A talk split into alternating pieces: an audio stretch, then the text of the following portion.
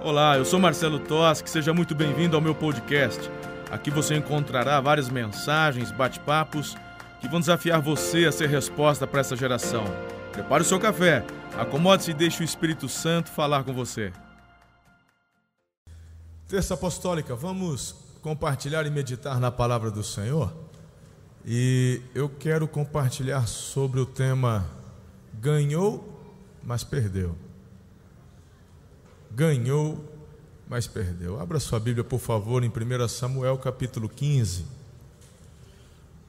1 Samuel capítulo 15. Fique com sua Bíblia aberta e a gente, como de costume, às terças-feiras, vamos lendo e conversando.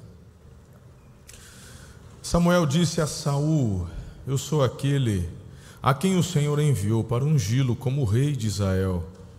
O povo dele por isso, escute agora a mensagem do Senhor. Assim diz o Senhor dos Exércitos: Castigarei os Amalequitas pelo que, me fiz, pelo, pelo que fizeram a Israel, atacando quando saía do Egito. Agora vão, ataquem os Amalequitas e consagrem ao Senhor para a destruição tudo que lhes pertence. Não poupem nada. Bem, por enquanto até aqui. Tem algumas partes onde às vezes, quando lemos, sem a interpretação e sem o entendimento da cultura, se você fizer uma análise da cultura atual e aquilo que acontecia na época, você vai se escandalizar. Aqui o Senhor fala, vai exterminar tudo e não vai sobrar nada. Foi uma ordem expressa a Saul. Bem, não vamos então hoje nos ater a estas questões. Vamos deixar, quem sabe, para um outro dia mas eu queria que você analisasse o desfecho dessa história. O que foi que aconteceu? Bem, quando você vai para o verso 9, mas Saul e o exército pouparam Agag, e o melhor das ovelhas, o Agag era o rei, o melhor das ovelhas, dos bois, os bezerros gordos e os cordeiros, pouparam tudo o que era bom mas tudo que era desprezível, inútil, destruíram por completo. Te pergunto: ganharam até aqui ou perderam? Ganharam ou perderam? Ganharam. Eu que estou cansado e você que está dormindo. Diga, ganhou. A Bíblia fala: eles receberam uma ordem do Senhor, lutem contra os Amalequitas, guerreiem não deixa nada. Ou se eles pouparam bois, ovelhas e prenderam um rei inimigo, vou perguntar de novo para você que dormiu: ganharam ou perderam? Ganharam. E aí, queridos, é interessante quando a gente começa a pensar nessas questões. E não nos atemos que ganhar desobedecendo é o mesmo que perder. Então, vou te dar um desconto, quem respondeu errado, e falar: você não está errado de tudo. Porque muitas vezes agimos desta forma. Recebemos uma instrução, temos parâmetros, temos princípios e às vezes enganamos-nos a nós mesmos, achando que estamos fazendo a coisa certa só porque obedecemos em parte e achamos que por obedecer em parte estamos fazendo a coisa certa e que estamos vencendo e ganhando, mas vamos ver o que é que acontece para termos a convicção se de fato a vitória está completa. No verso 10, então o Senhor falou a Samuel, Samuel profeta: Arrependo-me de ter posto Saul como rei pois ele me abandonou e não seguiu as minhas instruções. Samuel ficou irado e clamou ao Senhor toda aquela noite. Aí de novo, gente, quando você pega um, um, um, texto, um capítulo isolado, Tiago, e aí você estuda esse capítulo, e você lê e fala: Poxa vida, Deus, então misericórdia, quem é que consegue te agradar? O cara é rei, mandou atacar, atacou, mandou destruir, destruiu, mas poupou o rei ali. Às vezes é da cultura até, às vezes acontece, o cara se rendeu. E para que também queimar tudo? Tem ovelha gorda, tem boi cevado. E aí Deus fica irado, Deus rejeitou, então Deus se arrependeu de ter levantado Saul. E aí quando você olha às vezes de uma forma isolada para o problema ou para aquilo que Deus está fazendo, a tentação que temos de julgar o que Deus determinou de forma errada é muito grande. Nunca se esqueça que Deus é aquele que não olha de forma pontual, ele analisa todo o contexto. E o contexto, filho, não é só o que vem antes, é o que vem depois. Todas as ações de Deus não são tomadas por emoção. As decisões de Deus, elas são pautadas em amor. Nunca se esqueça que Deus já está no futuro. Ele já sabe de todas as coisas. Quando Deus dá uma ordem, não faça isso, não é porque Ele quer te privar das, dos prazeres da vida, porque Ele já sabe do problema que vai gerar no futuro. E aqui, queridos, a palavra diz então que Deus se revela a Samuel dizendo: Estou irado, eu me arrependi de ter levantado, concordado com Saul sendo rei. Samuel, o profeta, que nessa época também o profeta Samuel exercia meio que como um juiz. Era essa conexão entre Deus e o povo. Ele passa a noite o que? Orando. Bem, então, verso 12: De madrugada Samuel foi ao encontro de Saul. Porque quando Deus dá uma ordem, quando Deus dá um direcionamento, não dá para ficar enrolando, gente não dá para ficar cozinhando galo. E aqui está uma das razões porque tem tanta gente sofrendo, porque tem tanta gente patinando, porque quando Deus te revela, te mostra, ao invés de confrontar o problema, ajustar e tomar as decisões que precisam ser tomadas, é mais fácil às vezes ignorar e varrer para debaixo do tapete. Ah, isso aí não é comigo, isso é problema de Deus com Saul. Mas se Deus está falando com você, revelou a você o problema, então você faz parte da solução, porque Deus está te escolhendo para fazer parte da solução Quando você se furta da responsabilidade, você acaba se tornando conivente. E aí muitas vezes a tua vida, tua, teu trabalho, seus estudos, sua célula, seu casamento, sua, não avança por conta de negligência. Quando Deus fala com Samuel naquela madrugada, a primeira coisa que ele faz é entrar em oração, em clamor, a meditar, a pensar, a conjecturar todas estas coisas. E no dia seguinte, eu vou atrás, eu tenho que resolver esse problema. Quando uma questão surge na sua família, quando um filho desobedece, quando um filho faz algo errado, você faz vistas grossas porque você já trabalha a semana inteira, você está cansado e você não tem paciência para sentar, exortar, ensinar, corrigir e disciplinar, então você não é líder, irmão. E, vai, e é conivente com o erro do seu filho, porque ele sabe que você sabe e que você não fez nada. E vou te falar uma coisa: ou paga agora ou paga depois. E o maior dos problemas que eu vejo nas famílias hoje é que os responsáveis, pais, mães, têm escolhido pagar depois, e quando você paga depois, você paga com juros.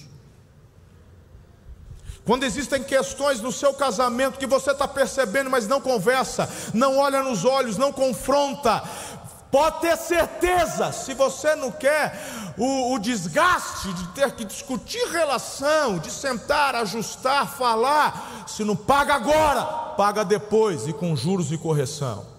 Siga o exemplo do Samuel, do profeta. Ele passa a noite orando e quando é de manhã ele pica a mula. Fazer o quê? Fugindo do problema? Resolver o problema que o Senhor tinha mostrado para ele. Quem está comigo até aqui? Vai anotando que tem muita coisa hoje. Muito bem, Saul, de madrugada Samuel foi ao encontro de Saul, mas lhe disseram: Saul foi para o Carmelo, onde ergueu um monumento em sua própria honra. E depois foi para Gilgal. Meu irmão, vai vendo aqui. Será que Deus está errado de ter rejeitado Saul? Será que quando Deus se levanta e diz para Samuel tem coisa errada? Será que é Deus que é duro demais? Falei, então você não conhece o Deus da Bíblia, porque o Deus da Bíblia é um Deus de misericórdia. O Deus da Bíblia é um Deus que chega para Caim e fala: O mau desejo está no teu coração, cabe a ti dominá-lo. Se você não fizer a coisa certa, você sabe que eu vou, eu vou te aceitar, faz a coisa certa. Então, quando Deus se levanta e diz: Rejeitei Saul, é porque já havia batido no copo a última gota que fez o copo transbordar. há um limite. E é isso que você e eu precisamos entender. Deus perdoa sempre, Ele é Pai. Ele perdoa, mas existem momentos e questões em nossa vida que, se você, querido, dependendo do grau da revelação, da responsabilidade, não se aprumar, Deus pode permitir até a tua vida ser ceifada se você não sabe disso.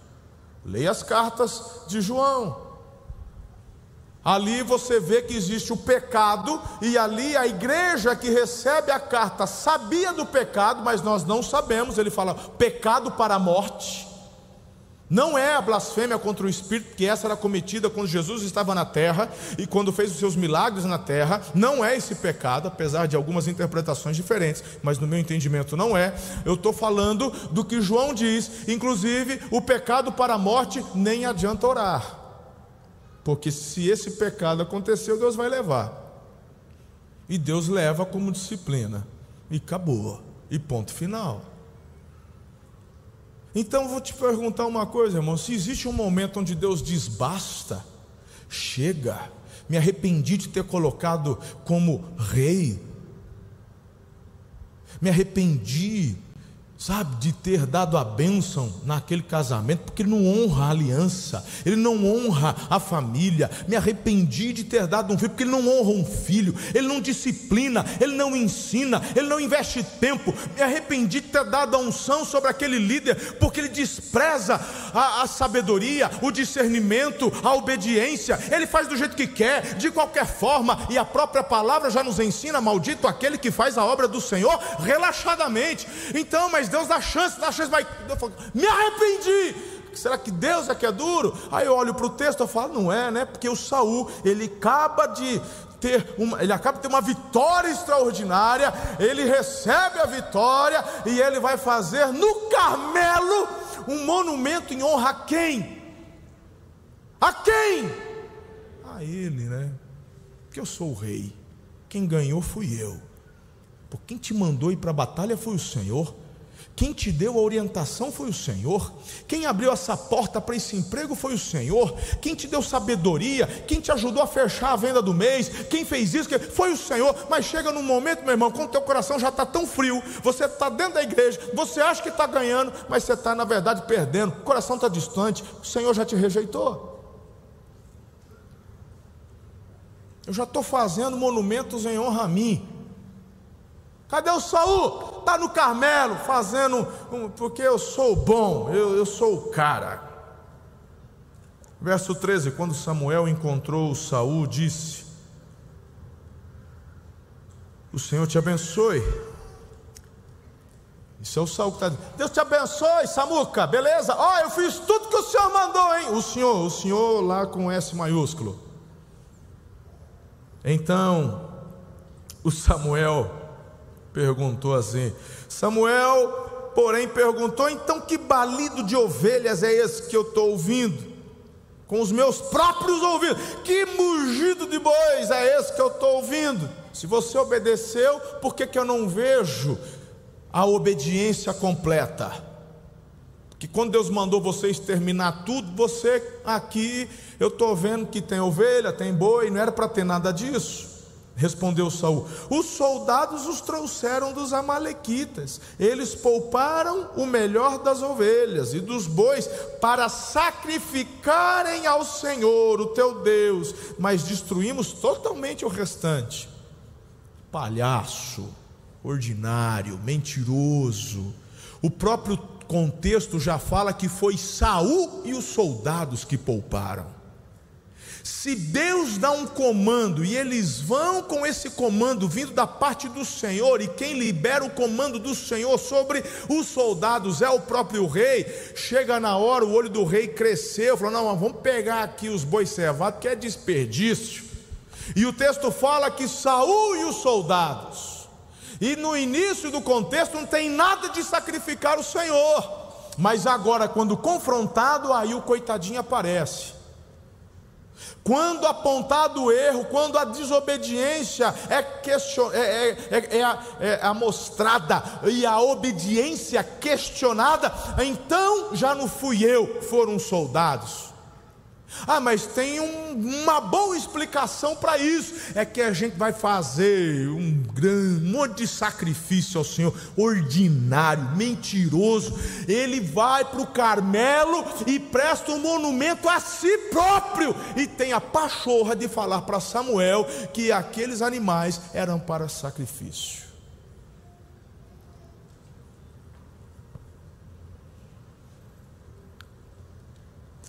16, Samuel disse a Saul: Se você acha que eu sou duro de vez em quando, Samuel manda o rei calar a boca, irmão. Fique quieto.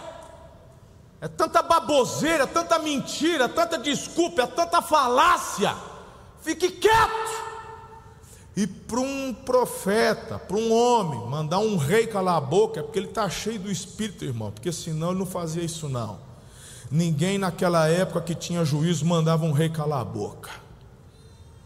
Eu vejo dois fazendo isso aqui com muita autoridade. Samuel, que eu acabei de ler aqui para você, e o outro você lembra bem, foi o próprio Elias, quando conversando com Acabe. Dá entortada no Acabe, que deixa ele até sem rumo. Fique quieto, eu vou te dizer o que o Senhor me falou essa noite. Respondeu Saul: Fala. 17. Samuel diz: Embora pequeno aos seus próprios olhos, você não se tornou o líder das tribos de Israel. Quantos escolheram porque você era grandão? Porque a Bíblia fala que o Saul se destacava. Lá em Gileade ele tem um destaque muito importante, o coração dele, o, o, o sangue nos olhos. Ele, né, ele conduziu o povo naquela revanche, vamos dizer assim, contra o levante que aconteceu em Gileade.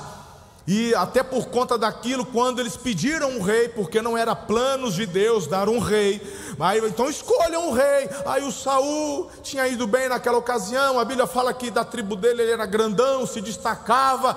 Aí Deus olha, ele não era um líder, ele era pequeno, grande de altura, mas vamos te falar uma coisa, mas Deus fala, é ele, é ele que a gente quer. Então tá bom, sem problema. E aí Deus chega agora, depois de anos de reinado, depois de grandes oportunidades recebidas pelo próprio Deus. É difícil a gente chegar num patamar, numa certa altura da vida e ouvirmos do Senhor: você está reprovado. Você não se tornou o líder que deveria se tornar. O que vem a ser a isso? Meu irmão, ninguém nasce líder. Ninguém nasce sabendo, ninguém nasce não, irmão, nós vamos, através do conhecimento adquirido e da obediência, vamos gerando os frutos que nos conduz a lugares mais altos, vai nos capacitando, meu irmão, que coisa linda. Às vezes a gente encontra um irmão que é analfabeto ou semi-analfabeto, mas ele é um líder multiplicador, é um, tem um coração de pastor, é relevante, é respeitado na igreja, respeitado entre os vizinhos, que coisa linda. E aí, meu irmão, a gente encontra também um Saul, assim, que tem autoridade, tem título, tem cargo, mas é pequeno. Pode ser grande no tamanho, mas é pequeno no caráter. E chega uma hora que o próprio Deus diz: Você acha que você ganhou? Eu ganhei, ó o rei aqui. Ó o rei, que eu, ó o meu prisioneiro. Não, você acha que você ganhou, mas você perdeu porque eu te rejeitei. Você acha que você ganhou? Ganhei. Você não viu que eu multipliquei a cela hoje aqui? Você ganhou? Você não viu que eu ganhei? Esse ano eu mais que dobrei o faturamento da minha empresa. Eu nem cheguei no final do ano ainda. Ainda tenho aqui outubro, novembro, dezembro. Eu já dobrei a meta. Aprendi com a Dilma. Você dobra a meta, chega lá, você triplica a meta. Você acha que você ganhou? Claro que eu ganhei. Eu comecei em 2020 desempregado, eu agora sou autônomo, estou ganhando dinheiro, paguei minhas contas, tinha dinheiro no banco. Você acha que você ganhou, mas você perdeu. Você perdeu o coração, você perdeu o temor, você perdeu o valor, você perdeu o propósito, você perdeu a obediência, a honra e a lealdade. Você acha que ganhou, mas você perdeu. O que, que você prefere, ganhar a guerra ou ser rejeitado pelo Senhor? Eu não quero nunca ser rejeitado pelo meu Deus. Prefiro perder uma guerra, mas ter o Senhor ao meu lado.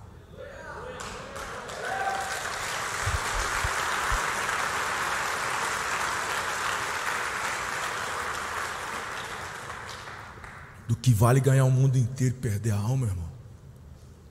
Tá louco?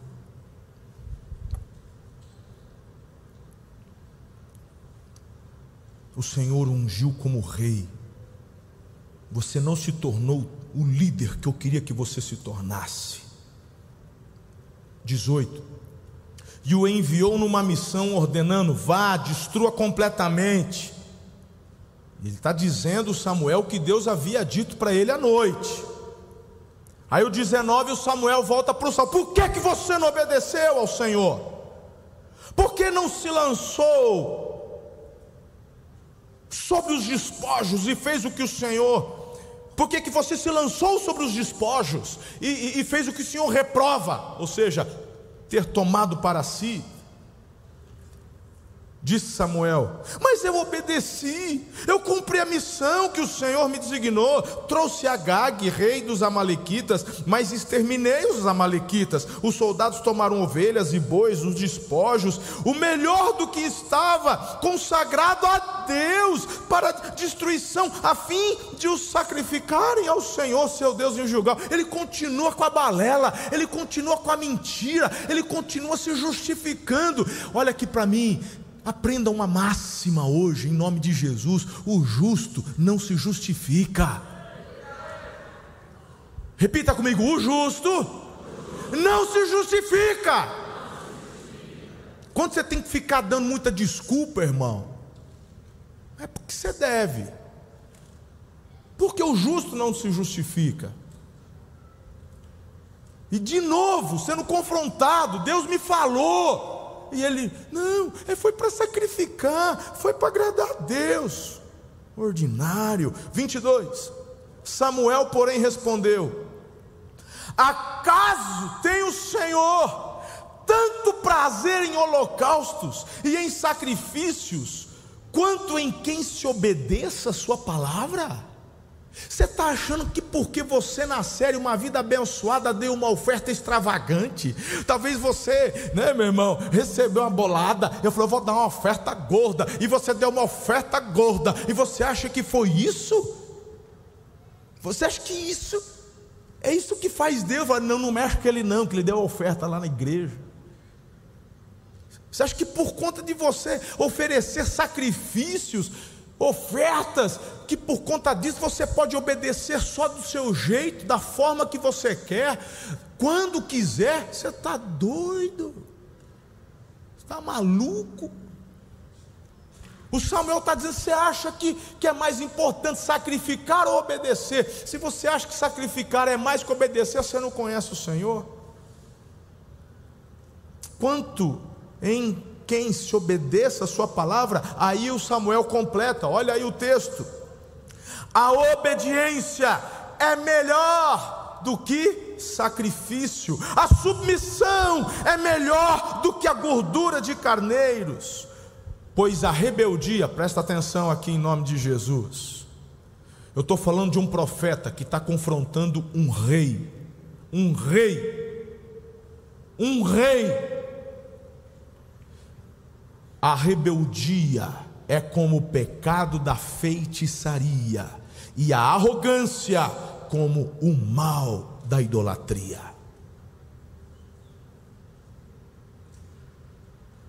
Às vezes você acha que está dentro da igreja, você não adora imagens, mas você é arrogante. Você continua no mesmo limbo que aqueles que estão lá em Aparecida, andando de joelhos diante das imagens que não conseguem ouvir, falar cheirar, você está no mesmo limbo, perdido. Porque o pecado da arrogância é igual ao pecado da idolatria, diz o Senhor. E o da rebeldia, como o pecado da feitiçaria. Por isso que Deus declara na palavra dele: filho que não honra pai, é sinal de rebeldia, e a tua vida é abreviada. Porque o primeiro mandamento com promessa é honra teu pai e tua mãe para que te prolonguem, te prolongue os dias, teus dias na terra que o Senhor teu Deus te dá. Ou seja, se você não honra pai, não honra mãe, os teus dias serão abreviados. Presta atenção. Ele está dizendo que essa rebeldia é pior, é igual à feitiçaria.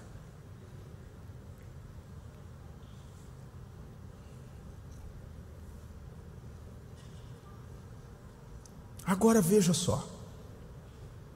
Parece que começa a cair a ficha.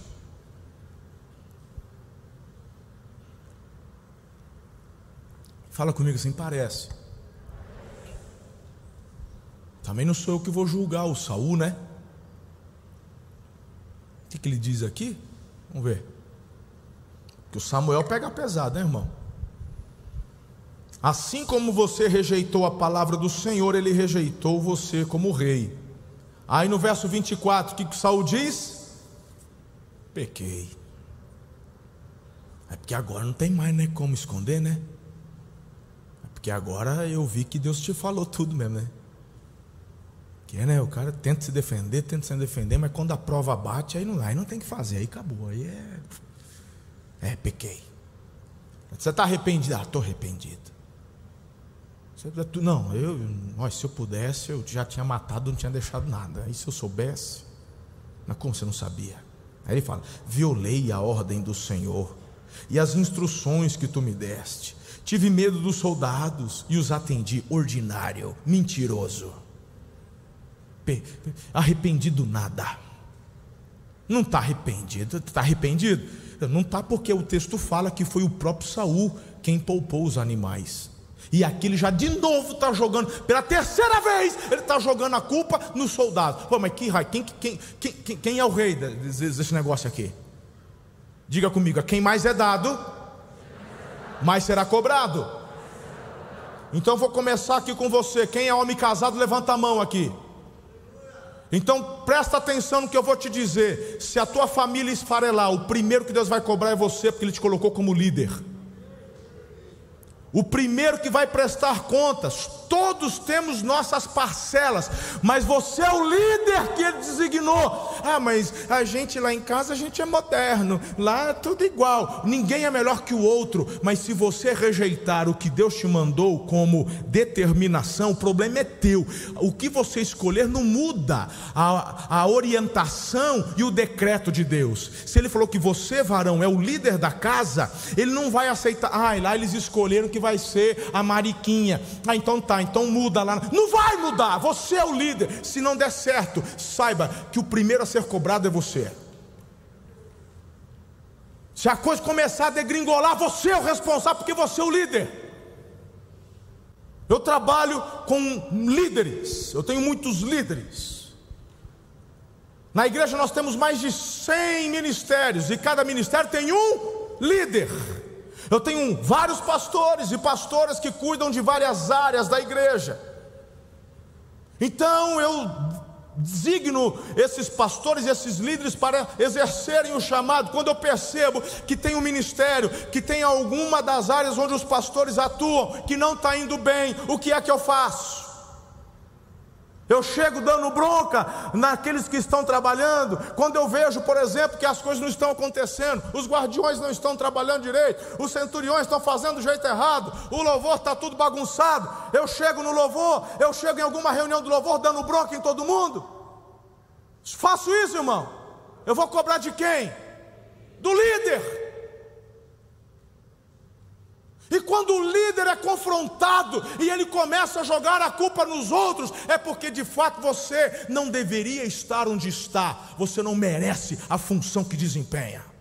Você não se tornou o líder das tribos que deveria se tornar, se apequenou, não fez o que deveria fazer não se submeteu, não cresceu, não se aprimorou, não exerceu os dons. E não é porque você não nasceu assim, é porque você não permitiu o Senhor tornar você o líder que Ele queria que você se tornasse.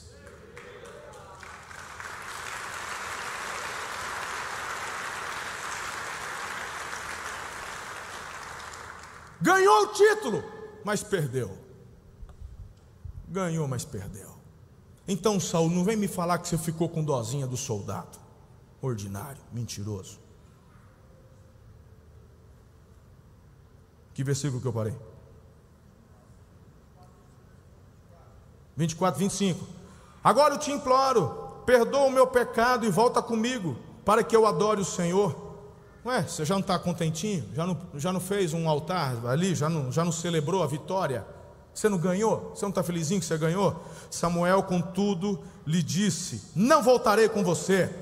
Você rejeitou a palavra do Senhor, e o Senhor o rejeitou como rei de Israel. Quando Samuel se virou para sair, Saul rasgou a barra do manto dele, e o manto se rasgou, e Samuel lhe disse: O Senhor rasgou de você hoje o reino de Israel, e o entregou a alguém que é melhor que você. Lembra que eu falei agora há pouco que Deus já está no futuro? Lembra? De quem que Samuel está falando? Ele não sabe, Samuel não conhece. Mas ele ouviu a voz do Senhor. Eu já escolhi outro que é melhor que esse. Quem que é esse melhor? O menino. Não é o rei Davi, é o menino. Um pastorzinho de ovelha. Que nem os irmãos davam valor nele, nem o pai dava valor nele. Quando Samuel vai para ungir, ia ungir todo mundo e não tinha mais ninguém. Aí quando ele fala, ah, tem o caçula. Essa palavra no caçula, no hebraico, é, é, é, é uma palavra que, que denota tipo assim, é o, é o café com leite. É o café com leite. Tipo, esse não conta. Se não é nenhum desses aqui, então eu vou ter que fazer outro filho para você ungir. Porque o Davi aqui não pode ser. Enquanto Davi não está sabendo de nada, é um menino, um adolescente, ruivo, cuidando de ovelha, cheirando ovelha. Lá em Belém, porque você conhece Belém, porque Jesus nasceu ali, meu irmão. Mas naquela época, Belém é. Quem é de Belém? Você é doidinho. Meu irmão, quando Samuel aparece em Belém, eles ficam empolvorosos, porque ninguém vai a Belém, não tem nada lá. Naquela época, Belém, quem é da onde? Belém, está doido, Belém. Mas quando Samuel fala para Saul, Deus já tem alguém melhor, Deus já está falando desse menino. Ele é um menino, ele é um pastorzinho de ovelha, é um menino que nem o pai e mãe enxerga muito futuro nele, mas Deus falou, já é melhor que o rei. Porque eu conheço o coração. E o teu coração, Saul, não presta. Porque eu conheço um menino que nunca pegou numa espada. O máximo que ele já fez foi aprender a lidar com funda. Mas o coração dele é obediente, o que eu mandar ele vai fazer. E só por isso eu sei que ele vai se tornar muito maior do que você. Por isso que a Bíblia fala nos, nos evangelhos, no, no, Novo Testamento, que Deus escolhe as coisas loucas deste mundo para envergonhar as sábias. Está lá Paulo falando. Ganhou, mas perdeu. Verso 29. Aquele que é a glória de Israel não mente, nem se arrepende pois não é homem para se arrepender. Saul repetiu: Pequei, agora honra-me perante as autoridades do meu povo e perante Israel.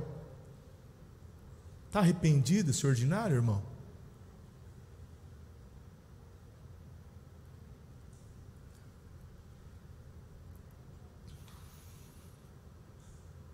Pequei. Quantas vezes eu já falei que eu, que eu, eu li aqui, salvando? Pequei. Quantas vezes eu já li aqui? Umas três, pelo menos. Mas eh, ele está tentando, de alguma forma, tocar o coração do profeta, mexer com a emoção do profeta. Mas o interesse dele não é se consertar com o Senhor, mas é continuar sendo bem visto e manter as aparências. Ele diz: Volta comigo, porque se eu for, todo mundo sabe que você me procurou, se andou perguntando por mim, E, todo, e quando um profeta vem falar com o rei é porque tem recado do Senhor. E aí você vai embora sem falar nada para ninguém e eu apareço lá sem você, vai ficar mal para mim. Então me honra diante das autoridades, senão vai ficar meio difícil. Eles vão perguntar. Vai ficar estranho. Me ajuda. Verso 31: Assim Samuel voltou com ele, e Saul adorou o Senhor. Então Samuel disse: Traga-me Agag, rei dos Amalequitas.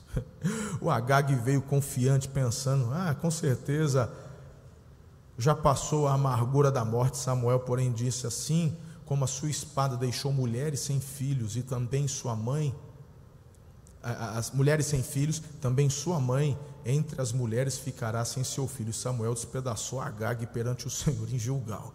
O homem estava sangue nos olhos.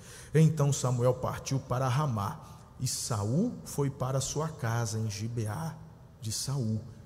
Verso 35. Nunca mais Samuel viu Saul. Porque quando Deus falar, deu, não adianta mais. O Saul não, Saul não recebeu a palavra de Samuel. Mas Samuel sabia que aquela era a última conversa. Porque quando Deus rejeita, Deus dá o ponto final. E quando Ele já aponta o próximo, pode chorar o que você quiser.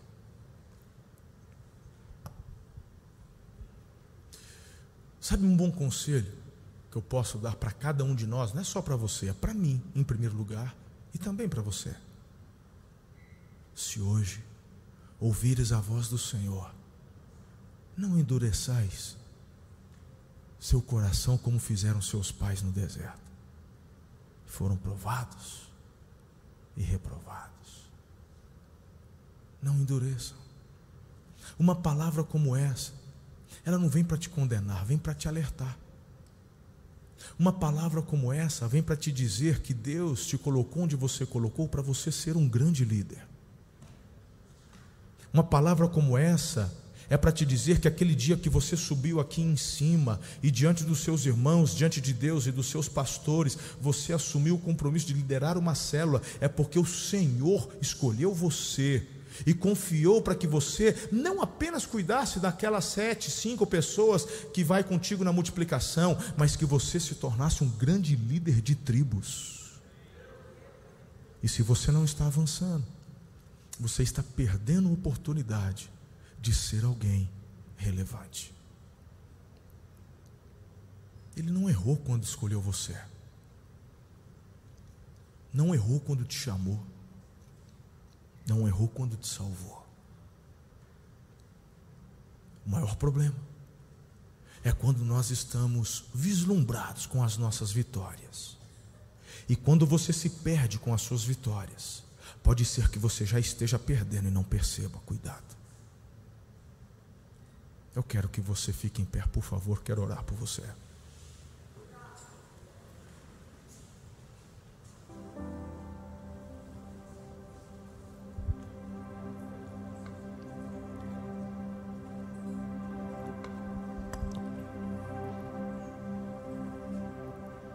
Eu creio que esse é um bom momento para reavaliarmos todas as áreas da, nossa vida. O que eu posso melhorar como Homem de Deus, mulher de Deus, marido, esposa, filho, líder de célula, pastor, levita. O que eu posso fazer para melhorar onde Deus me colocou? O que era para eu estar fazendo que eu não estou fazendo? O que, que as minhas aparentes vitórias fizeram comigo que não estão me permitindo de fato enxergar que estou perdendo? Não digo para não celebrarmos as vitórias, filhos. Não é isso que eu estou dizendo. O problema é quando nosso coração está tão frio que estamos desobedecendo e ainda celebrando as vitórias, porque elas vão acontecer. Porque o Senhor falou que em Cristo somos mais que vencedores. Mas não se engane. O fato de Deus ter te respondido uma oração, ter te livrado de uma doença, ter aberto uma porta de trabalho, ter suprido algo sobrenatural a você, não é porque Ele está concordando com o teu pecado. Se tem pecado, confessa e abandona, antes que chegue o basta. as nossas aparentes vitórias muitas vezes querem se levantar para ofuscar o que de fato estamos perdendo o mais importante, que é o favor do Pai, a intimidade com o Pai. Às vezes estamos perdendo o casamento, perdendo o coração de um filho, perdendo o coração do cônjuge e a gente não está percebendo. Misericórdia, Senhor. Prefiro perder aquela bolada de dinheiro que está para entrar do que perder meu casamento, do que perder meu coração, do que perder a intimidade contigo. Se Deus falou não, não arranje desculpa, não é não. Ai, mas eu fiz isso para te cultuar, para te dar, para te ofertar. Eu tinha dito que era não.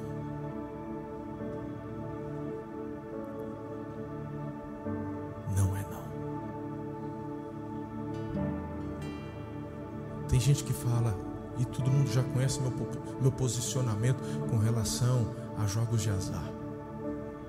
E uma vez me perguntaram: É, e se um membro da tua igreja ganhar na loteria e te procurar para dar o dízimo? Na hora eu falei assim: se ele me procurar, falar que ganhou na loteria, falar, na minha igreja você não põe esse dinheiro, porque você sabia que nós não concordamos, jogou porque quis, a desobediência é sua. Esse dinheiro é maldito. Você ganhou esse dinheiro às custas de muita gente que joga viciado e perde. Dinheiro que você está pegando é às custas de muita gente que poderia comprar um litro de leite para um filho, um pão para o filho e não comprou e fez a jogatina. Então esse dinheiro é maldito. Está achando que me pega, irmão? Se Deus falou não, é não. Não tem que pensar. Não tem que pensar. que, que Ele está ministrando com você? Eu vou te dar uns minutos e eu vou orar por você nessa noite, por mim também. Eu me rasgo. Obrigado por ouvir. Se essa mensagem abençoou sua vida, compartilhe com um amigo. Ah, aproveite e me acompanhe também nas redes sociais, arroba Marcelo Toschi. Até a próxima!